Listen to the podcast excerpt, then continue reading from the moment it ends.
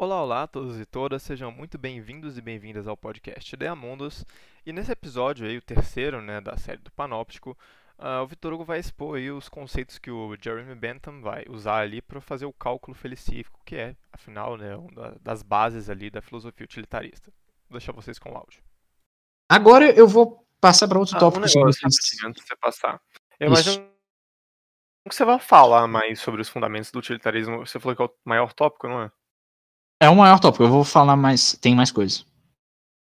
Ah, não, tranquilo então. Então vamos esperar. Não, se você tem alguma coisa. Não, não, melhor a gente dar uma linearidade maior e eu pergunto depois, porque você provavelmente vai repetir a área do meu questionamento. Então, pode seguir. Ok, tá. Ah, então, agora eu vou falar do cálculo felicífico, que eu tinha citado ele, é o cálculo é utilitário, como muito. Então fala agora, aproveitar para já responder. aí então. vou- eh, Quem sabe você já responde falando sobre ele. Tudo bem. Ah, o cálculo felicífico, ele, ele tem a, a característica de ser uma racionalização da, da questão do prazer e da dor, inclusive o Bentham ele cria unidades de medida para prazer e dor, chamada edons e dolors. É, é bem, Desculpa. É, achei é, isso engraçado. é, é engraçado mesmo, mas ah, o Bentham Um mesmo, joule, ele sabe? Pascal. é quase, é- é- não é exatamente uma unidade de medida formal e tudo, Será que tem na SI? Sistema. Internacional. Um é. É. Pera, Não é quantos é é gramas o de, merda. quantos gramas de dopamina? Dopamina é. é muito bom. Ah, é muito bom. Mas é, é Como é ele é cria outro? unidade de medida. Dollars, addons e dollars. Dólares. Dólares. o cálculo felicífico, ele, ele, ele tem esse- essa conotação de querer racionalizar ao máximo possível a, a, a lógica criminal e, e a ética humana, mas o, o Bentham ele diz que a- a- o cálculo felicífico é baseado principalmente na análise do contexto. Ele não tem uma, uma fórmula matemática e, e, sabe, literal dos addons e dollars. Ah, eu posso explicar aqui de forma mais genérica. É claro que o Bentham ele vai formalizar isso com muito mais percussiência. Se vocês quiserem, vocês leiam, ah, talvez seja interessante vocês lerem o, ah, uma introdução aos princípios da moral e da legislação. É um livro muito legal para entender o cálculo felicífico. Ele fala muito do cálculo felicífico. Ah, mas o, a explicação geral do cálculo fe- felicífico é justamente reduzir ao máximo o sofrimento e aumentar ao máximo o prazer. Isso é óbvio. E como todo utilitarista, ele tenta preservar ao máximo ah, esse, essa, essa, essa questão. O prazer e a dor são entidades opostas na lógica benthamiana que são como governadores das suas ações. Então, ah, no, sentido criminológico da coisa, ah, primeiro, primeiro eu, quero, eu quero dizer o seguinte, de, eh, de caso para caso, eu- talvez seja essa pergunta do Benzeno não, ah, que seja relacionada a como fazer um cálculo felicífico. É, vem de caso a caso da análise do, do, do, do próprio magistrado, o processo, ah, e que estaria relacionada muito mais à, à aplicação da pena e ao, à ofensa cometida. Então, a- a- ao caráter, a, a- questão, ao sofrimento da vítima e tudo, não é um olho por olho, de- dente por dente. Não é isso, tem nada a ver. Até porque o, o Benta, a gente já tratou aqui, o Benta não é, não tem esse caráter vingativo, mas ele tem esse, essa, essa ah, formalização do cálculo que inclui em alguns casos a pena de morte, quando, por exemplo, tem-se o assassinato, o latrocínio, o genocídio, essas coisas assim, talvez, dependendo da, do cálculo do juiz e do, da ofensa cometida, podem ser justificativas para uma pena de morte.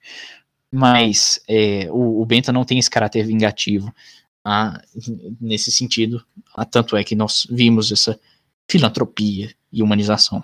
Né? Ah, e essa, o cálculo felicífico ele vai ser aplicado principalmente ah, dentro da lógica criminal, criminal que eu gostaria de tratar brevemente aqui com vocês. Inclusive, eu usei na minha redação. Oh, pode falar.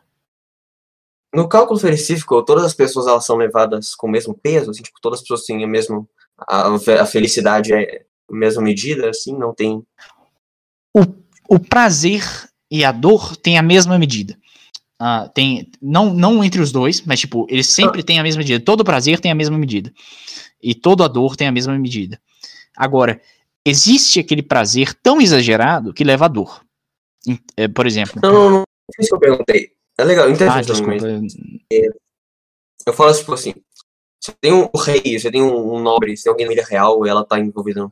Ela tem uma felicidade, uma dor. É a dor, a felicidade dela, por exemplo, vale mais que a felicidade de uma pessoa comum, um plebe. Por exemplo, na Inglaterra. Ou, ou que ele propõe, porque você tá falando que ele propõe o penal, né? Esse código penal, ele prevê uma igualdade plena entre todos os cidadãos ingleses, ou ele já, previa, já vinha já com uma, toda uma estrutura das classes, dos estamentos da sociedade britânica? É, nós vamos mencionar o código legal, o código penal daqui a pouco, chama panômio, mas a questão do, do, do, do cálculo felicífico é, é uma aplicação daquela frase a maior felicidade para maior número de pessoas. Se a vontade do rei representa a vontade do Estado, com certeza é o maior número de pessoas. Então, consequentemente, a, a, a felicidade do rei, é, nesse sentido, representaria um, uma felicidade superior à felicidade de um, de um barqueiro da esquina, entendeu? Uh, então, é, em certa medida, pode-se dizer que, de, de, dentre determinadas pessoas, dependendo da lógico da ação, essa felicidade variaria. Agora, uh, existe a, a equitânime medida. Equitânime? Agora eu me confundi aqui. A equidade entre as entre as entre os prazeres em geral. Então, se o rei existe uma, uma, uma ação individual do rei que deixaria o feliz propriamente dita, essa ação, uh, essa essa ação que se pautaria no cálculo felicífico, uh, não teria uh, diferença em relação ao, uh, ao barqueiro, no mesmo exemplo, a felicidade do barqueiro. Desde que essa felicidade não, não afete um ao outro, né? se a, a felicidade de um sobrepuja a, a, a felicidade de outro, de contexto para contexto, claro, aí você tem que considerar o contexto, mas dependendo, por exemplo, em um caso de estupro. O estuprador sempre está feliz no, no estupro. Agora, a, a, estuprada ou estuprado, nunca, com certeza, né? Ah, e nesse sentido, o prazer é tão, mas tão exagerado, que ele se torna um sofrimento, uma dor. E, consequentemente, ele deve ser punido como tal. E, e, e compreende? Eu espero ter tocado no que, que você estava me perguntando. Talvez eu não tenha compreendido. Você falou da falou do, do prazer exagerado que a dor, eu pensei no contrário, tipo, o que, que, eles achavam dos, dos clausos, que o, os monges escolhiam, as freiras escolhiam viver uma vida é, de prazer nenhum praticamente, uma vida de, de, de quase praticamente só dor? É uma abnegação total. Oh. É, e aí eles acharam que isso ia ruim pro cálculo, tipo, isso ia diminuir a felicidade que eles buscavam, o objetivo final. Olha, eu, isso deveria ser combatido de alguma maneira? Ah, isso, só um segundo. Ah, pode falar, pode falar, fala. Tipo, eu diria que a felicidade das freiras se torna a do delas, saca? Tipo isso. É, é sim, sim, sim, é, é, seria bem possível, mas, sei lá, esse pessoal do, do século XIX tinha umas tendências meio anticlericais, sabe? É, em certa, em certa, certa medida, na verdade, não, o Bento não me lembro dele tratando sobre essa, essa a questão religiosa e tudo mais. Ah, agora, o que eu imagino ser, que seria a resposta do Bentham, eu não tenho, não tenho conhecimento suficiente para dizer que o Bentham afirmaria isso, com certeza, mas o que eu imagino que seria a resposta do Bentham seria que se não estivesse prejudicando ninguém, senão elas mesmas, e se essa, esse, né, esse prejuízo estivesse a, fosse somente uma interpretação nossa em relação a elas e elas estivessem interpretando aquilo como um prazer, né, e tudo, eu, eu não teria problema algum. Até porque, até, até porque o cálculo felicífico, mais uma vez, vou, eu vou repetir, talvez você não tenha escutado, o cálculo felicífico é uma questão como ah, o, você utiliza do cálculo felicífico para suas ações individuais, mas o objetivo do utilitarismo não é analisar a sua ação individual, mas tipo a, o geral, sabe? É, é uma, uma, uma, visão comunitária. Então, o, o, as suas escolhas, ah. desde que elas não prejudiquem outros e causem maior infelicidade na sociedade, elas podem, elas são assim, indiferentes ao cálculo, entendeu? Ao cálculo geral, não ao seu cálculo. Ao seu cálculo, elas são importantes, obviamente. Uhum. Bom, ah, alguém ah, tem mais alguma coisa? Sobre esse negócio do cálculo felicífico aí, que especialmente é um tópico que eu, eu sempre fico um pouquinho confuso, assim. Porque, primeira coisa, assim, porque você me falou que ele faz uma equiparação aí entre as dores e os prazeres nesse sentido, mas, por exemplo, porque dependendo de pessoas e dependendo do tipo de coisa que acontece, dependendo do que pode repercutir no futuro, por exemplo, a dor resultante de uma certa ação pode ser muito maior ou menor. Vamos colocar aí, por exemplo, eu tenho certeza que, em certa medida, comparando dois tipos de dor diferentes aí, no meu caso, a dor de uma mãe perder o seu único filho muito provavelmente é maior do que a dor de 10 pessoas levando tiro, sabe?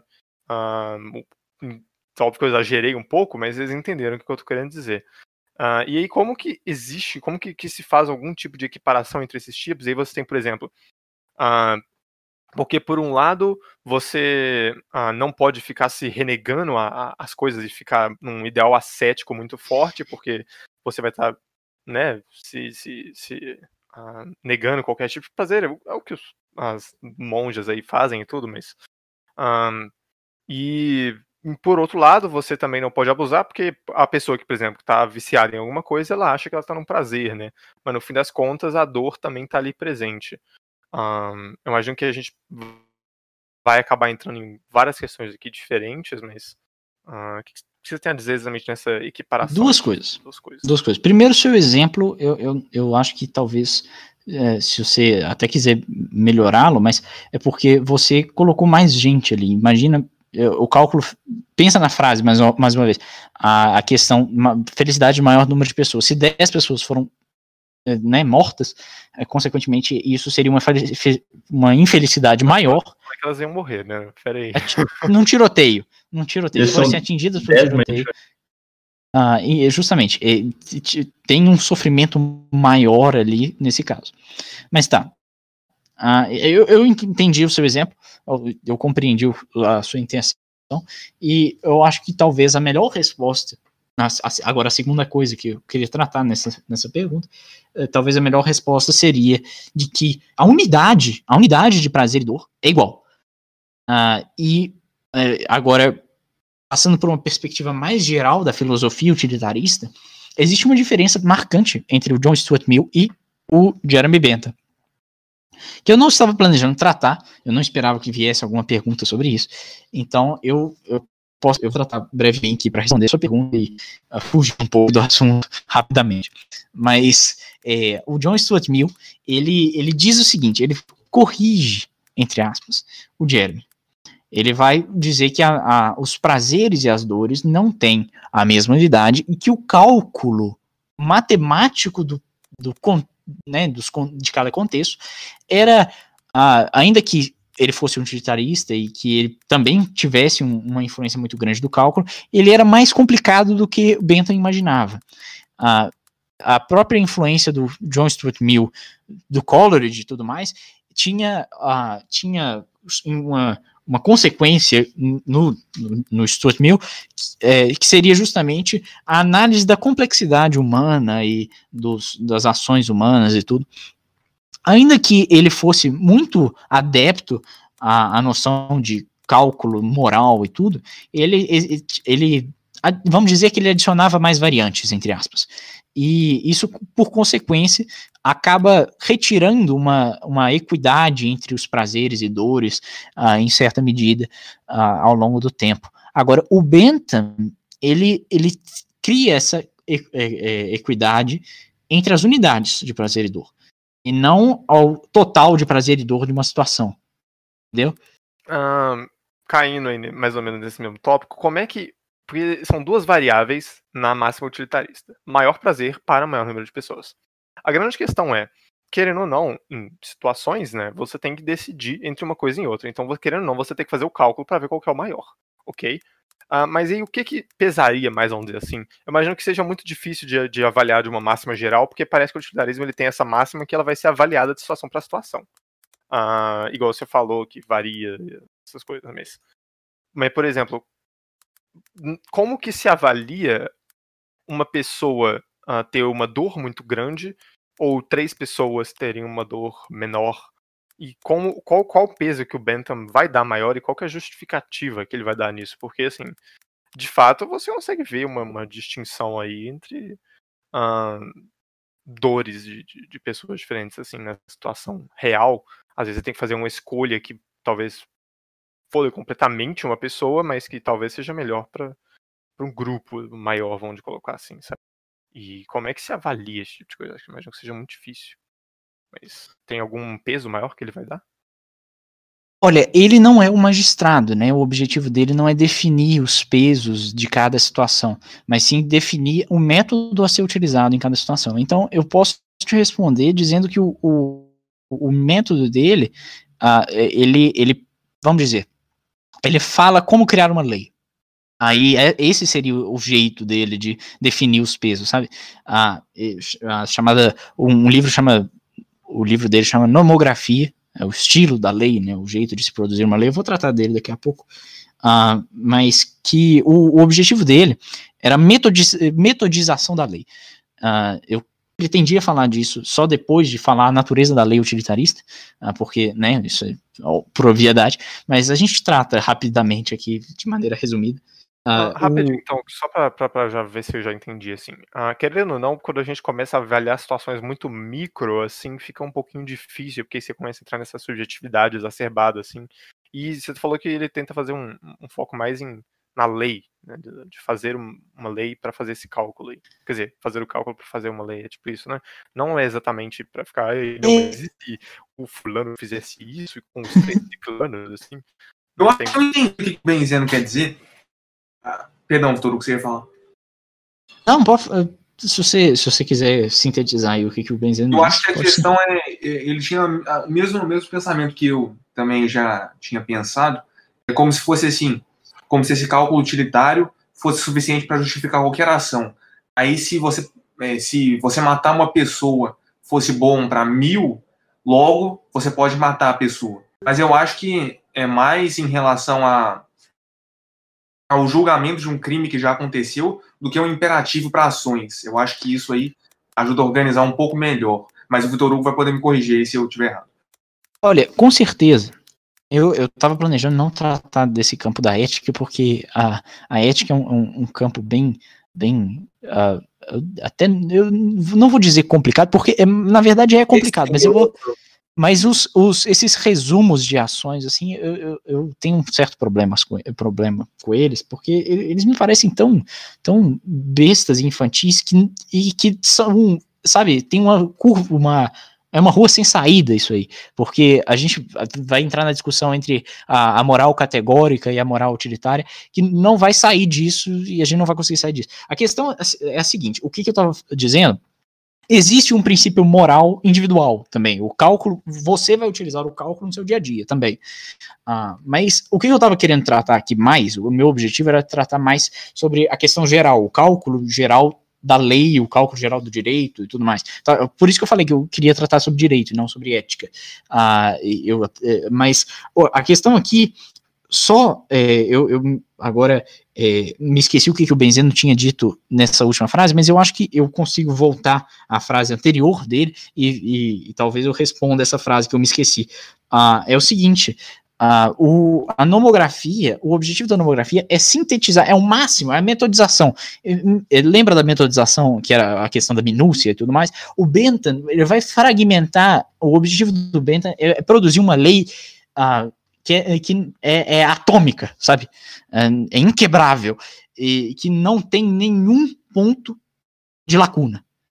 Ah, então, a, a, lei tinha o objetivo de cobrir todos os casos. A, a nomografia betaniana é com o objetivo de ser a lei mais completa possível, sabe? Então, ah, não, eu não quero dizer aqui que ele vai falar, ah, se o cara roubar um pão, depois matar o padeiro e depois fazer isso. Não é, é, é tipo, o objetivo dele é, sim, é, é metodizar ao máximo possível a, a, a, o, o, método que o juiz tomaria na hora da, da, da, da decisão e tudo. Nossa, mas, mas ele era um. Então ele era super contra o direito consuetudinário, né? Com certeza, ele era um dos maiores críticos da, do direito inglês. É um negócio impressionante. Ele, eu, tanto que eu falei aqui que a coisa do Blackstone era idiota. ele, ele também criticava o direito francês por outros motivos. Aí nós vamos entrar daqui a pouco. Ah, mas o que, que você falou do, do, do, Blackstone? Eu não conhecia esse Blackstone o, antes de falar nessa reunião. É, eu, aí eu, eu, eu, volto rapidinho. O Blackstone ele foi um importante jurista do período do Bentham. Ele foi inclusive diretor da faculdade que o Bentham fez do a, a Queens, a Queens, a, meu Alzheimer é foda. É, como é que chama? Queens College Oxford. Ah, ele foi diretor de lá e ele ensinou muita coisa para o Bentham. O Bentham ele tinha um ceticismo muito grande quanto a os ensinamentos do Blackstone, ele, ele, sempre, o Blackstone ele é, ele é adepto de uma perspectiva do direito bem arbitrária e artificial, de acordo com a descrição do Bentham. Uh, ele tinha uma influência do Montesquieu, que eu posso tratar aqui brevemente, já que o Benzeno tinha perguntado quando eu tratei sobre isso, uh, que seria justamente essa noção uh, de sistematização absoluta de um, natural, sistematização absoluta e natural do direito, que seria relacionada bastante ao, ao, à questão do, do da lei uh, natural e lei absoluta, mas também seria relacionada à organização governamental, que a gente aprende na escola, as, os três poderes e tudo, que o Montesquieu trata, uh, estaria relacionada a justamente como esse sistema é extremamente artificial e como esse sistema não tem um, um, um objetivo, uh, vamos dizer, metódico, como o Bentham sempre quis. Ele é extremamente geral, que não trata as coisas. Por exemplo, o vocábulo igualdade. Ele vai criticar demais a Declaração dos Direitos do Homem e do Cidadão,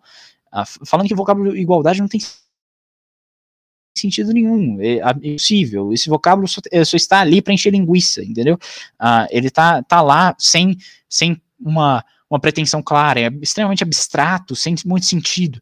E isso ele fala do Montesquieu toda hora.